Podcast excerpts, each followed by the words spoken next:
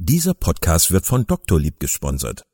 Mit der digitalen Komplettlösung von Doktorlieb steuern Sie nicht nur Ihre Terminvergabe, sondern auch Ihre Patientenkommunikation genau nach Ihren Anforderungen. Mehr auf info.doktorlieb.de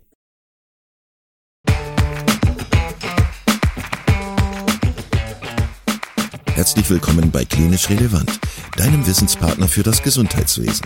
Dreimal pro Woche, nämlich Dienstags, Donnerstags und Samstags, versorgen wir dich mit unserem Podcast und bringen dir Fachwissen in deine klinische Praxis. Weitere Informationen und Angebote findest du auf unserer Webseite www.klinisch-relevant.de. Heute mit Dr. Christiane Kimpers und Professor Sven Perner zum Thema histologische Veränderung des Pankreas bei akuter und chronischer Pankreatitis. Viel Spaß beim Zuhören. Dann sage ich herzlich willkommen zum Klinisch Relevant Podcast. Schön, dass ihr wieder eingeschaltet habt und schön, dass ich wieder sprechen darf mit meinen Kollegen aus, ja, ursprünglich mal Lübeck, aber jetzt Lübeck und Hamburg. Liebe Charlotte, schön, dass du wieder da bist und lieber Sven. Ich habe mich sehr gefreut, euch wieder zu treffen hier äh, online sozusagen. Und ähm, ja, wir wollen sprechen über die Pankreatitis aus pathologischer Sicht. Und das hatte ich mir gewünscht als Thema, weil wir im Podcast bei uns ähm, mit ähm, Herrn Weißmüller, dem Gastroenterologen, über die akute und chronische Pankreatitis gesprochen haben. Ja, und ich habe mich gefragt, wie ist das mit dem pathologischen Befund? Und da hast du gerade schon gesagt, Sven, das ist irgendwie ein bisschen langweilig. Warum hast du das gesagt? Ja, also erstmal Kai, herzlichen Dank für die Einladung. Wir freuen uns total mal wieder bei dir zu sein. Ich habe ja fast schon einen Untermietvertrag. Ich komme mir schon vor wie zu Hause bei dir. Ja, so ist das auch, genau. Ihr seid fester Teil äh, des klinisch relevanten Teams, habe ich das Gefühl. Ja, also auch erstmal Hallo von meiner Seite. Ich freue mich auf dich, Kai, dass ich dabei bin. Ähm, ja, warum die, die, Diagnostik der Pankreatitis für uns Pathologen so ein bisschen langweilig ist. Also langweilig ist nicht wirklich, aber wir sind ja so erstmal bei der Diagnostik der Pankreatitis erstmal so gar nicht wirklich gefragt im klinischen Alltag. Das ist im Gegensatz zu Krebs. Ähm, sind wir ja gleich zum Anfang bei Verdacht gefragt, liegt wirklich Krebs vor und wenn Krebs vorliegt, ähm, was für eine Art Krebs, dann machen wir da prädiktive äh, Diagnostik dazu, was man an Medikamenten geben könnte. Bei der Pankreatitis ist das anders. Das ist zum Schluss eine klinische Diagnose. Ähm, und wir sehen mal eine Pankreatitis, wenn das Pankreas reseziert wurde im Rahmen einer Teilresektion, also resektal ist immer ein Teil, äh, oder im Rahmen einer, ähm, einer Wippel-OP. Oder Charlotte, wie, hast du schon mal einen Pankreas-Biopsie bekommen, gesehen mit der Frage, ob eine Pankreatitis akut oder chronisch vorliegt? Ähm, also im Grunde nicht. So mit der Fragestellung, liegt es wirklich vor? Ja, nein. Wie du schon sagst, in den meisten Fällen ist es praktisch schon die Diagnose gestellt worden. Es kann aber sein, dass der äh, Patient trotzdem operiert wird und was dann natürlich geborgen wird, kommt nicht in den Mülleimer, wird zum Pathologen geschickt. Ja. Und dann ist häufig schon die Angabe ähm, Pankreatitis mit Pankreasnekrose und dann einfach sozusagen Frage ist Befundbestätigung. Das ja. ist eigentlich ähm, so das Hauptsächliche. Ansonsten, ja. wie gesagt, sieht man eine klassische chronisch fibrosierende Pankreatitis häufig einfach in Pankreasresektaten, auch bei äh, Karzinomen des Pankreas. Das ist fast schon regelhaft. So als Be Be Begleit Erkrankung als Nebenbefund, nämlich kein, fast kein Pankreaskarzinom ohne eine chronisch fibrosierende Pankreatitis. Und das macht dann auch manchmal das Leben schwer. Äh, man glaubt immer, eine Entzündung sieht aus wie eine Entzündung und ein Tumor sieht aus wie ein Tumor. Beim Pankreas von der Morphologie an der, am HE-Schnitt kann es manchmal schon deutlich überlappen und verwischen. Da können wir manchmal gar nicht so genau sagen, ist die eine Zelle jetzt noch im Rahmen der chronisch fibrosierenden äh, Begleitpankreatitis oder ist das äh, eine noch eine, eine Tumorzelle vom äh, äh, duktalen Pankreaskarzinom? Genau. Das liegt ähm, daran, wenn ich das mal kurz begründen kann, wenn man jetzt denkt, hä, warum können die das nicht so einfach sagen? Es ist einfach so, ähm, dass bei der chronischen Entzündung, wenn die lange besteht, das Gewebe bindegewebig reagiert und es ist eben so, das Pankreas ähm, hat ja einen endokrinen und exokrinen Anteil. Der endokrine Anteil sind die Inseln und der exokrine äh, Anteil ist praktisch so in Azini, in so Läppchen aufgebaut.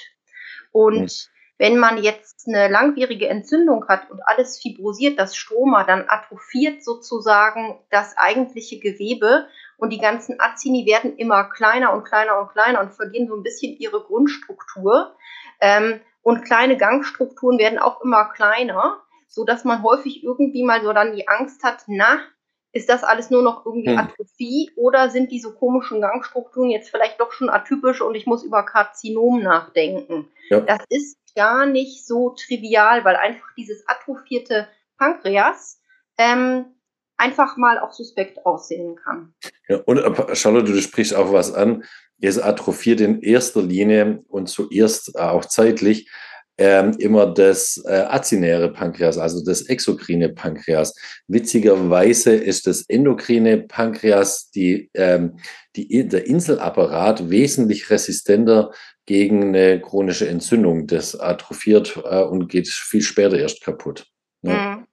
Ja, und das, gerade das, wenn ich noch kurz einen Exkurs machen kann in die Patho, das ist so ein bisschen gerade die Fragestellung äh, Pankreatitis sklerosierend versus Adenokarzinom häufig so ein bisschen Angstgegner in der Schnellschrittsituation, wenn es um die Frage Absetzung Rand des Pankreas geht. Das kann gerade im Schnellschritt nochmal sehr viel trickier sein, weil einfach im Schnellschritt das Gewebe nochmal anders aussieht als in unserem normalen Paraffinschritt, wo wir unsere normale Diagnose dran machen.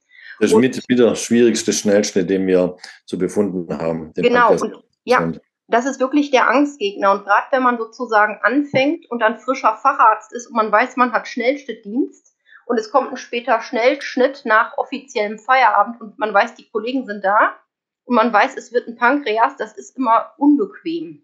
Ähm, und häufig ist es dann so, dass wirklich Assistenten dann oder Frischfachärzte noch nicht so wirklich allein gelassen werden ähm, für diesen Schnellschnitt, weil es heißt, na, das kann aber wirklich ähm, schwierig werden so eine kleine Anekdote, das ist immer so ein bisschen unser Angstgegner. Ja. Ich finde das, ich find das äh, äh, total spannend, wie ihr da schon reingeht in die Materie und ähm, aus eurer Perspektive erzählt, weil ähm, ja, das, das kriegen wir alles gar nicht mit als Kliniker häufig. Ähm, die akute Pankreatitis, das habe ich mir mitgenommen aus dem, aus dem Podcast mit, mit Herrn Weißmüller. Das ist ja, das ist eine klinische Diagnostik oder klinische Diagnose, Entschuldigung. Und da geht es um Oberbauchschmerzen, da geht es um äh, Erhöhung der, ähm, der Lipase und da geht es auch um die Bildgebung natürlich. Und ähm, was ihr jetzt gerade gesagt habt, ist eigentlich, dass die akute Pankreatitis, dass die Pathologie, also Gewebeproben von der akuten, Patholo äh, von der akuten Pankreatitis eigentlich keine Rolle spielt. Ähm, aber trotzdem wollte ich euch fragen, ob ihr ob ihr einmal nochmal vorne anfangen könntet. Nochmal, ihr habt ja gerade schon gesagt, es gibt exokrine, äh, exokrine Anteile, endokrine Anteile vom Pankreas. Ob ihr vielleicht nochmal so ein bisschen Anatomie und natürlich auch die mikroskopische Anatomie vom Pankreas kurz erläutern könntet und von der Theorie her, wie so eine akute Pankreatitis denn aussehen würde, wenn ihr sie unter dem Mikroskop sehen würdet. Charlotte, da lasse ich dir den Vorzug. Du bist immer so gut in Beschreiben von Mikroanatomie und sowas. Mhm.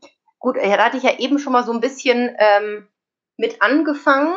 Also grob jetzt mal endokriner und exokriner Anteil.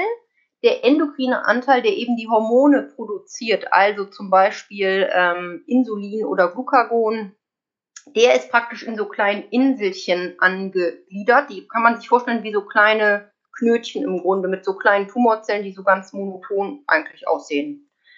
So, und dann gibt es den exokrinen Anteil, ähm, der macht so Läppchenstrukturen, so kleine Drüsenproliferate, die so nebeneinander liegen. Die sind so klein, dass sie eigentlich gar nicht richtig Lumen ausbilden. Das sind praktisch Azini. Ähm, das ist der exokrine Anteil und der ist eben ja dafür da, ähm, alle möglichen Enzyme zu produzieren, um unseren Speisebrei ja zu verdauen.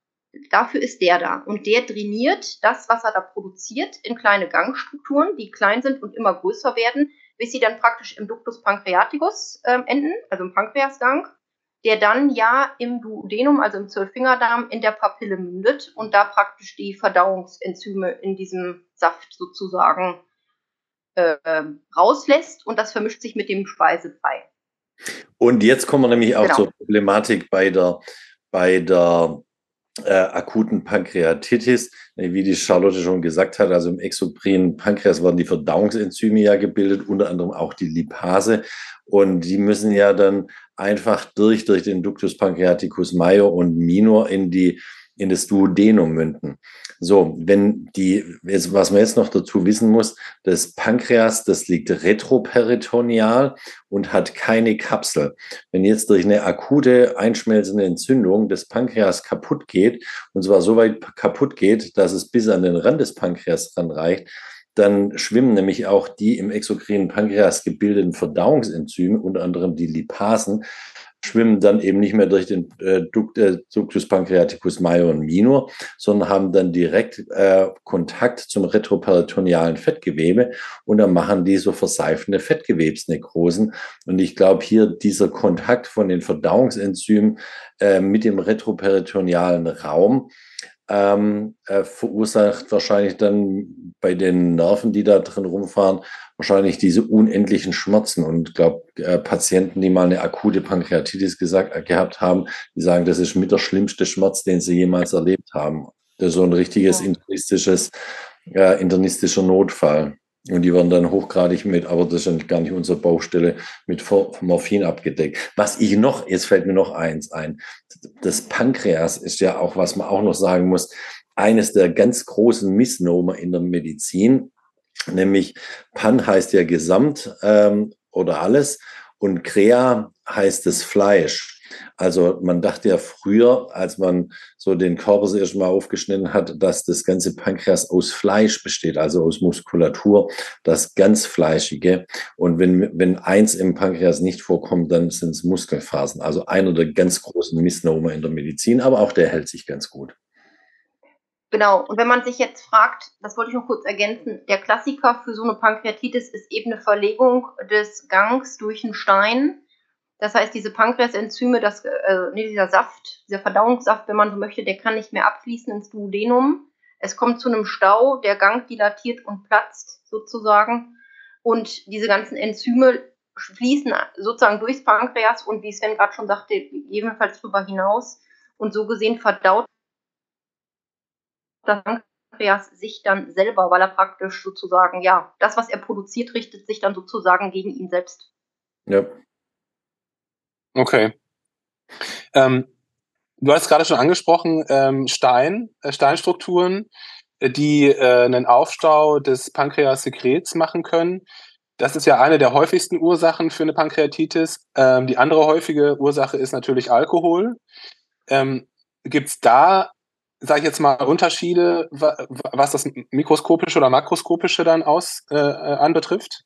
Nee, das ist ja so wie häufig jedes Organ hat so sein ge, ähm, gewisses Spektrum und das ist gar nicht so arg weit, wie es auf Schädigung wirkt.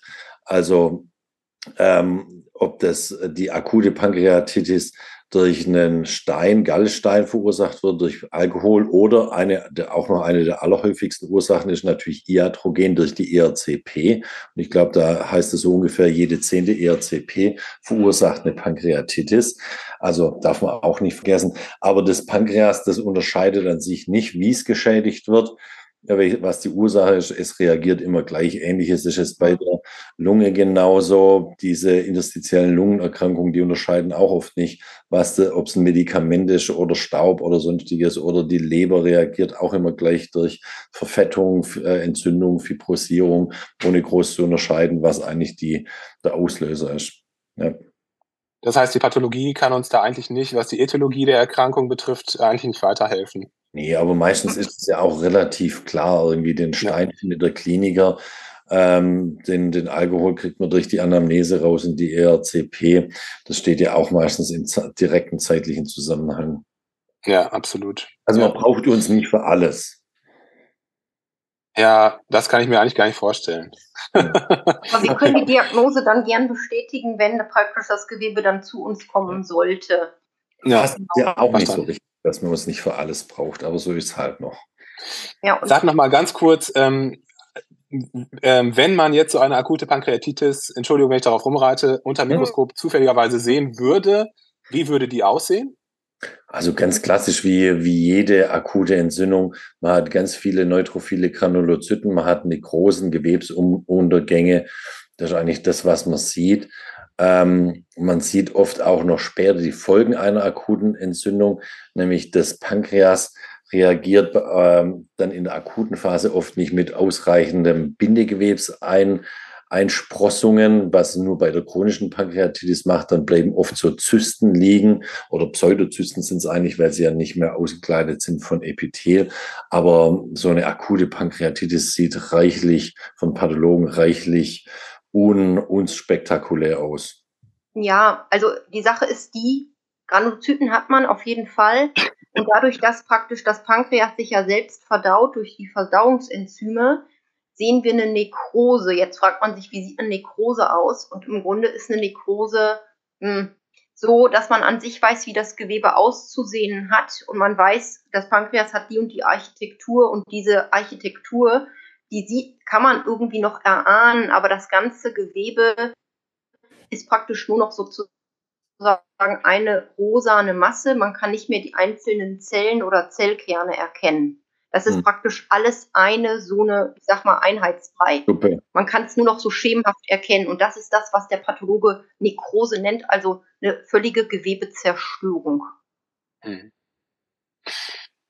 Okay, dann lass uns noch mal, Entschuldigung, dann lass uns noch mal zu dem, dem Aspekt kommen, wo ihr vielleicht mehr beitragen könnt, nämlich ähm, bei der chronischen Pankreatitis beziehungsweise bei der Abgrenzung zum Pankreaskarzinom. Ähm, wenn ich euch richtig verstanden habe, dann bekommt ihr schon ähm, mit der Fragestellung, bekommt ihr dann schon Resektate oder, oder Biopsien äh, ins, ins Institut, richtig? Ähm, auch wenig Biopsien eigentlich, äh, Abgrenzung Karzinom zu ähm, äh, zur chronischen Entzündung. Nämlich, man muss ja sagen, so eine Biopsie beim Pankreas ist ja auch klinisch nicht ganz unheikel, weil durch die Biopsie macht man ja dann auch wieder das Pankreas kaputt, wie ich ein, eingangs gesagt habe. Das Pankreas hat ja nicht mal eine Kapsel. Und irgendwie muss man von außen, wenn man von außen rein will, ähm, dann macht man das Pankreas kaputt und kann dann eine äh, akute Pankreatitis, was wieder ein klinischer äh, Desaster ist, äh, induzieren. Was man machen kann, natürlich im Rahmen der ERCP mal über den Gallengang versuchen, ähm, an Gewebe ranzukommen. Ähm, das funktioniert manchmal, da kriegen wir aber manchmal nur wenig Gewebe oder nur so ein bisschen abgeschilferte Epithelien aus dem Gallen, aus den Gallengängen das Pankreaskarzinom liegt ja am häufigsten auch im Pankreaskopf. Deswegen macht es manchmal Sinn, da versuchen ranzugehen. Aber oft eben aufgrund von mangelndem Material kommen wir da auch nicht wirklich weiter. Charlotte, wie sind denn da deine Erfahrungen der letzten Jahre? Ähm, ja, das stimmt. Also was es natürlich mal gibt, ist, dass wir äh, wirklich ein OP-Präparat bekommen, ja. das sozusagen unter dem Eindruck eines Pankreaskarzinoms operiert wurde, ähm, was vielleicht einfach, ähm, äh, weil man praktisch auch einen Tumor sieht und eine Verhärtung ähm, da ist. Und das haben wir häufig auch, dass wir dann sehen, das Pankreas ist extrem verhärtet. Und dann kann es mal sein, dass man eigentlich ein Adenokarzinom des Pankreas vermutet und am Ende des Tages ist es eine Pankreatitis. Genau. Das gibt es auch mal. Ähm, wenn man jetzt aber mal alle OP-Präparate durchscreent, ist das natürlich vom Prozentansatz wenig. Also das allermeiste sind ja dann doch Karzinome. Ja, aber da, wie du richtig sagst, irgendwie Einsendung eines Wippelpräparats oder Pankreasresektats ähm, mit der Fragestellung Frage nach Tumor, da ist natürlich auch immer wieder zu sagen, die, der Begriff Tumor ist ja, bedeutet ja erstmal, da ist eine Raumforderung irgendwie sowas. Heißt ja noch nicht, dass es maligner Tumor beziehungsweise ein Karzinom im Speziellen sein muss. Und es gibt eben verschiedene Arten von Raumforderungen bis hin zu den Zysten, die ich vorhin beschrieben habe, wie sie bei der akuten Pankreatitis entstehen können. Und da ist wirklich die klinische Einschätzung, vor allem natürlich auch die radiologische Einschätzung ganz wichtig. In den USA gab es ja auch mal so diese Ideen von Leuten, die sich leisten können, so einen Health Scan machen zu lassen. Also, dass man einmal im Jahr äh, ein Ganzkörper-CT machen lässt. Da kommt man aber zum Glück auch immer mehr davon ab, nämlich dann findet man auf einmal irgendwie in einem Organ, wie zum Beispiel im Pankreas, irgendeine äh, eine, eine Raumforderung, die klinisch äh, so gar nicht in Erscheinung getreten wäre. Und dann muss man auf einmal mit dem Patienten reden. Hier ist eine Raumforderung, wir wissen nicht, was es ist. Klinisch spielt es noch keine Rolle. Also beim Patienten noch gar nicht so aufgefallen, dass der Beschwerden hat. Aber früher oder später werden die Patienten natürlich oder die scheinbaren Patienten nervös und sagen, sie wollen dann doch operiert werden, nicht, dass es ein Karzinom ist. Und dann weiß jeder, je früher operiert, umso besser da kam dann schon raus, dass ganz äh, häufig es eben vorkam, dass so ein äh, äh, Wippelpräparat oder eine Wippeloperation durchgeführt wurde und äh, hinterher sich gezeigt hat, da war halt irgendwie eine banale Zyste oder eine kleine Fibrosierung im Hintergrund und damit die Patienten mehr oder weniger äh, unnötig operiert worden sind. Mhm. Ja. Wie, ist, wie ist es eigentlich? Also ähm, wir haben ja gesagt, es gibt häufig biliäre Pankreatitiden. Es gibt die ethyltoxischen. Ähm, ich glaube, bei Hypercholesterinämie, das habe ich auch abgespeichert, gibt es auch Entzündungen des Pankreas. Und natürlich periinterventionell, periinterventionell wie du gesagt hast. Aber ähm, es gibt doch auch Autoimmungeschehen, oder? In der, Im Pankreas. Und wenn ja, gibt es da auch Immunhistochemie, die da eine Rolle spielt? Oder wie, wie würde man sich dem diagnostisch nähern? Also es gibt zum einen mal die Autoimmunpankreatitis, das ist relativ selten. Die Immunhistologie hilft uns da in der Regel nicht weiter. Es gibt auch keine 100 Prozent ähm, verbindlichen Kriterien für eine Autoimmunpankreatitis, aber es gibt so Hinweise, wo wir das dann mal sagen können, das spricht am ehesten für eine Autoimmunpankreatitis. Und dann gibt es natürlich noch die Gruppe, und die ist relativ wichtig, die IgA-assoziierte Pankreatitis. Ähm, wo, da muss man drauf kommen, die fallen dadurch auf, dass sie äh, ein ganz dichtes Entzündungsinfiltrat haben und ein großer Teil der Entzündungsinfiltrate der Immunzellen eben IgA exprimieren. Und wenn wir das nämlich rauskriegen, das kann dem Patienten wirklich helfen, weil da kann man ja dann mit, wenn ich richtig erinnere, mit Cortison rangehen, und ähm, dem Patienten helfen. Und diese äh, IgA-assoziierten Erkrankungen, die gibt es ja fast in jedem Organ des Körpers. Ja. Oder Charlotte, möchtest du da noch was ergänzen? Ähm, also was so der, das Typische ist für die Autoimmunpankreatitis, wenn man es jetzt in der Histologie anguckt, ist, dass man so ein ganz dichtes entzündliches Infiltrat hat, das hauptsächlich Lymphozyten und auch viele ja. Plasmazellen genau. zeigt. Also mit vielen Plasmazellen muss man immer so ein bisschen Alarmglocken äh, anhaben. Und ähm, die sind dann vor allen Dingen rund um die Gangstrukturen, aber auch um diese, was ich eben gesagt habe, diese azinären Läppchenstrukturen, also innerhalb des exokrinen Pankreasgewebes selbst. Und man kann häufig eine Gefäßentzündung auch sehen von Venen, ähm, die sogar so stark ist, dass die Gefäße obliterieren und praktisch äh, sich extrem verengen oder sogar zugehen. Ja. Das ist so ein bisschen so das idealtypische. Ja, was einen dann so anspringt, ja. Genau, das ist das idealtypische Bild, aber meistens haben wir auch oft eben nicht mit dem idealtypischen Bild zu tun. Meistens können wir nur einen Verdacht drauf aussprechen. Wie so oft im Leben. Ja. Ähm, darf ich noch eine letzte Frage stellen? Und zwar ist es ja so, dass viele Nicht-Pathologen zuhören und viele äh, Kollegen, die das wahrscheinlich vor vielen, vielen Jahren das letzte Mal äh, gesehen haben überhaupt, Jetzt klassischerweise, wie würde so ein Pankreaskarzinom unter Mikroskop aussehen? Könnt ihr das nochmal erzählen?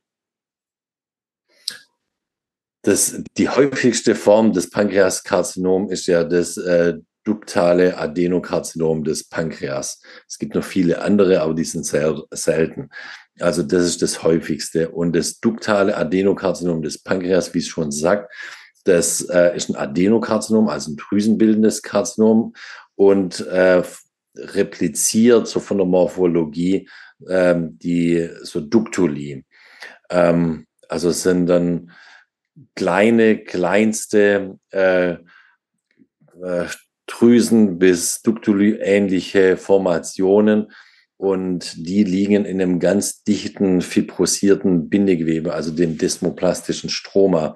Und das ist auch eine Besonderheit beim Pankreas, ich kenne kein anderes Organ, wo der dazugehörige, das dazugehörige Karzinom so eine starke desmoplastische Stromareaktion induziert, dass eigentlich die Hauptmasse des Tumors beim Pankreaskarzinom das Bindegewebe ausmacht und die Karzinomzellen sind relativ wenig.